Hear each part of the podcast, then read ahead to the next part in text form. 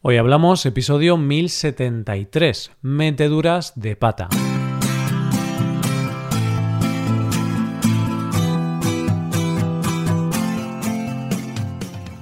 Bienvenido a Hoy Hablamos, el podcast diario para aprender español. Hola, ¿qué tal amigos y amigas? ¿Cómo va todo? Espero que todo os vaya genial. Hoy es viernes, así que tenemos dos episodios. En el episodio del podcast premium de hoy, Samuel y yo hablamos sobre la jubilación. Como vemos este tema tan lejano para nosotros y qué nos gustaría hacer cuando nos jubilemos. Para escuchar ese episodio, hazte suscriptor premium en hoyhablamos.com. Ahora, en este episodio del podcast diario, Paco y yo vamos a hablar sobre algunas meteduras de pata que hemos cometido en el pasado, como confundir la capital de Marruecos. Hoy hablamos de meteduras de pata.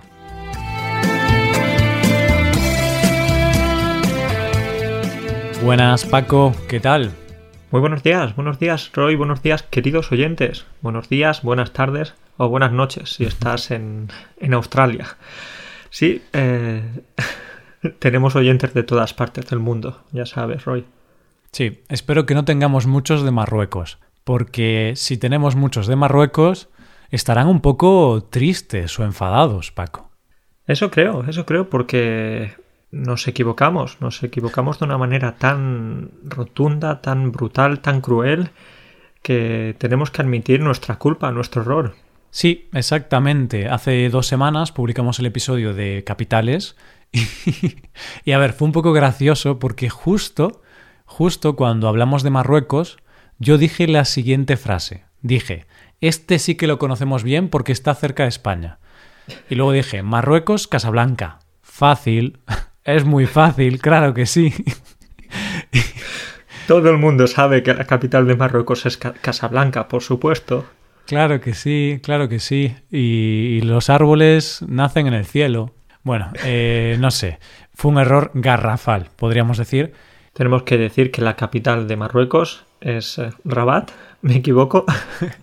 Es Rabat. No, no, me equivoco, es esto. Lo hemos consultado, algunos estudiantes, algunas personas lo han comentado en la parte de comentarios del podcast.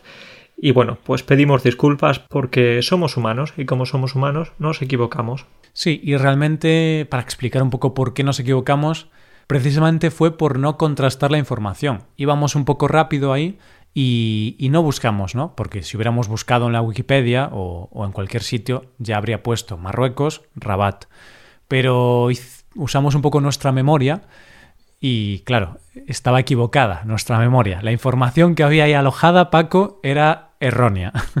Muy errónea. Es, un poco triste, ¿eh? deprimente. Como ves, fíjate, hoy estoy impactado, estoy emocionado, Roy, porque es un poco triste que no sepamos la capital de nuestros vecinos, de nuestros vecinos del sur. No tenemos perdón.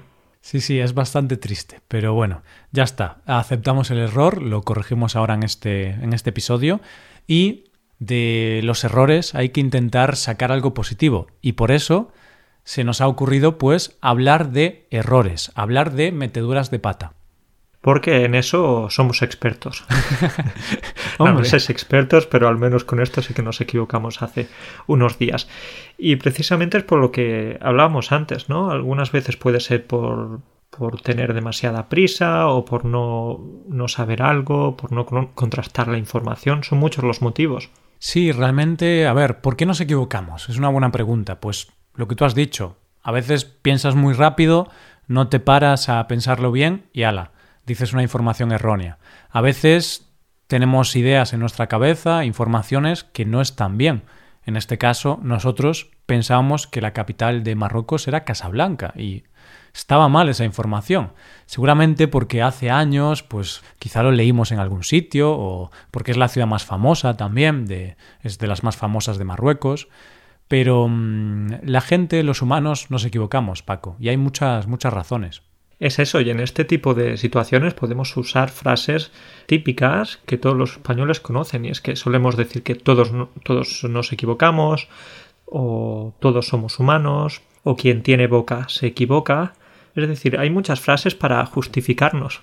Hmm, sí, es cierto. Y a ver, equivocarse es de sabios. Esa también es una, una frase típica. Y también es de sabios rectificar y eh, reconocer que te equivocas. Porque claro, si te equivocas, pero luego dices, no, no, yo tengo razón, o, o no reconoces tu error, eso ya no es de sabios. Pero si te equivocas y luego aceptas que te equivocaste y, y reconoces que estabas errado, pues oye, sí, yo creo que es de sabios. Roy, básicamente con lo que estamos diciendo es que somos muy sabios, somos unos genios, somos unas personas brillantes.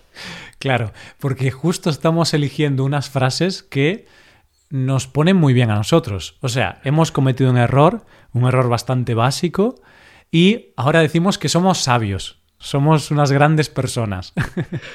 que como tenemos boca nos equivocamos. Claro que tenemos boca, claro que nos equivocamos. Es decir, somos, somos geniales. Estamos diciendo aquí que, nos estamos echando flores, si utilizamos otra frase típica en España. Nos echamos flores, nos estamos diciendo cosas buenas. Sí, a ver, tenemos mucha autoestima, Paco. Entonces, aunque cometamos errores, queremos estar felices. Bueno, pues nada, eso, vamos a hablar de algunas meturas de pata. Ya que metimos la pata con la capital de Marruecos, pues ahora vamos a hablar de otras meteduras de pata, de otros errores que tú y yo, Paco, en algún momento de nuestra vida, pues hemos cometido.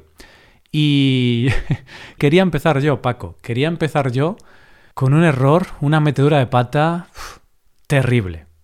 Uh, qué miedo, qué miedo, tan terrible fue. Terrible, vergonzosa, eh, bueno, bueno, bueno. Te pongo en contexto. Eh, era el año 2016, si no me equivoco.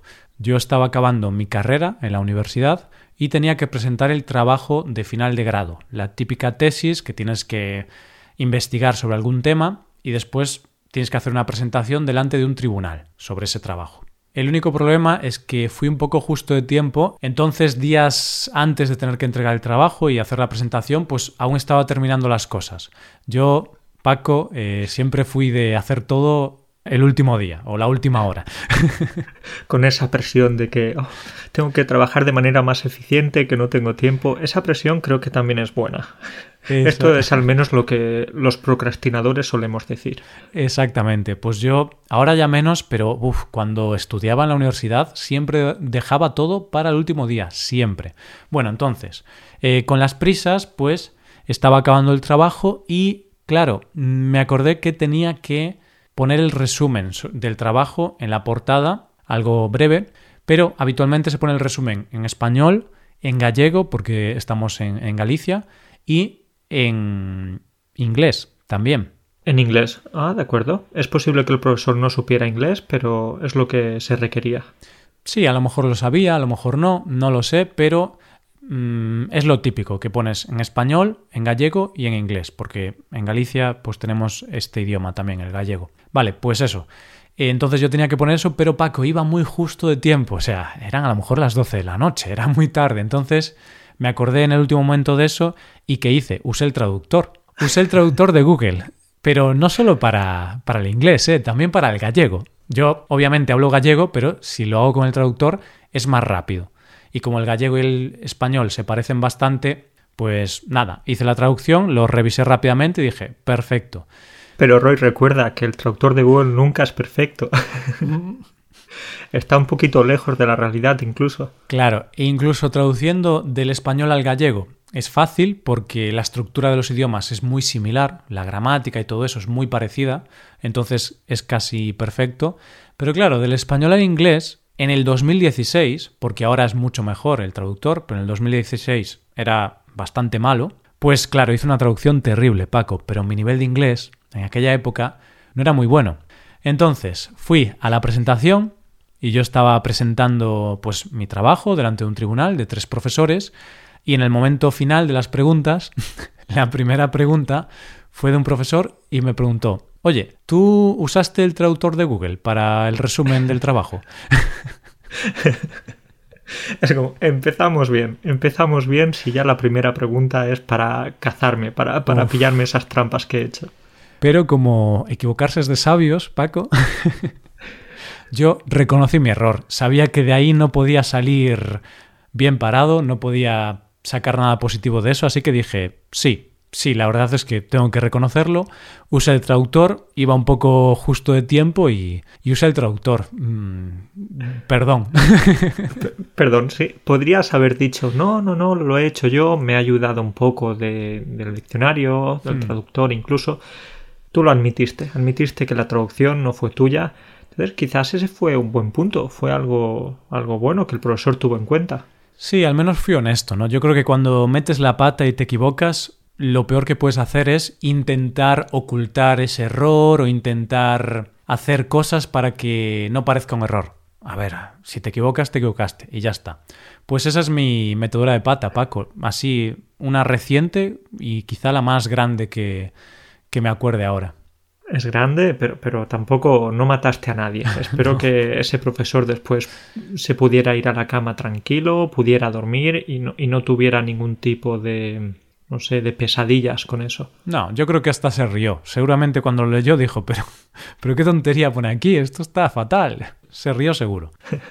Muy bien, pues tú rectificaste y Roy, tengo que hablarte de, de una metedura de pata que cometí hace unos cuantos años también en la universidad y en ese caso no rectifiqué. No rectifiqué y todavía hoy sigo acordándome y sigo sintiéndome triste por meter la pata de esa manera. ¿Sabes qué pasó?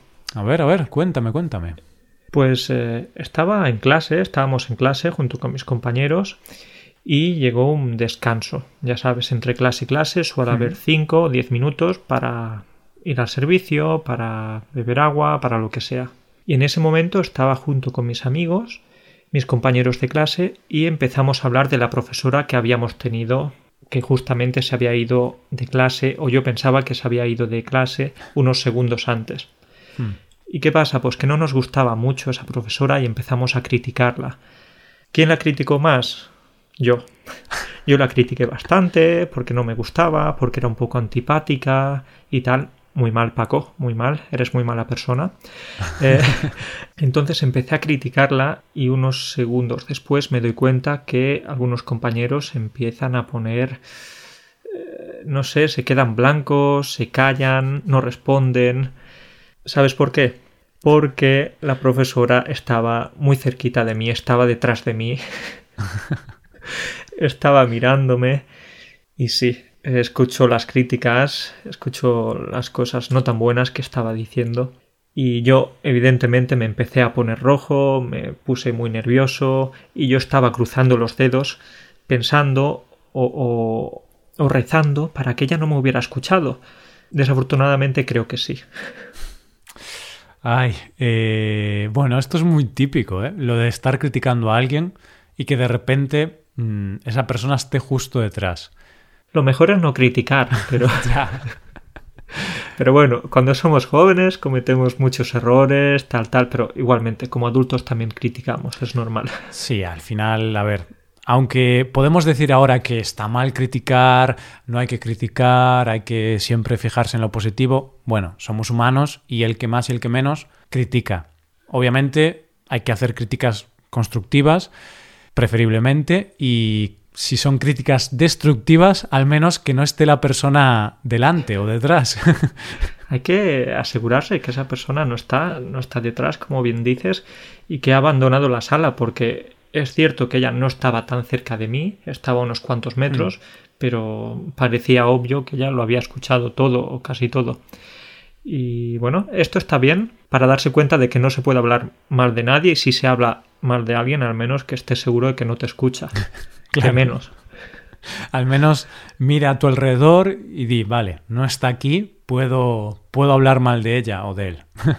Pero bueno. Esto es como los coches, necesitaríamos unos retrovisores, unos espejos al lado de la cara para, para poder ver si hay alguien detrás. Sí, sí, sí, sí. Bueno, Paco, pues tengo que decirte que a mí me pasó exactamente lo mismo. Eh, exactamente lo mismo. Cuéntame, cuéntame, ¿qué te pasó, hombre?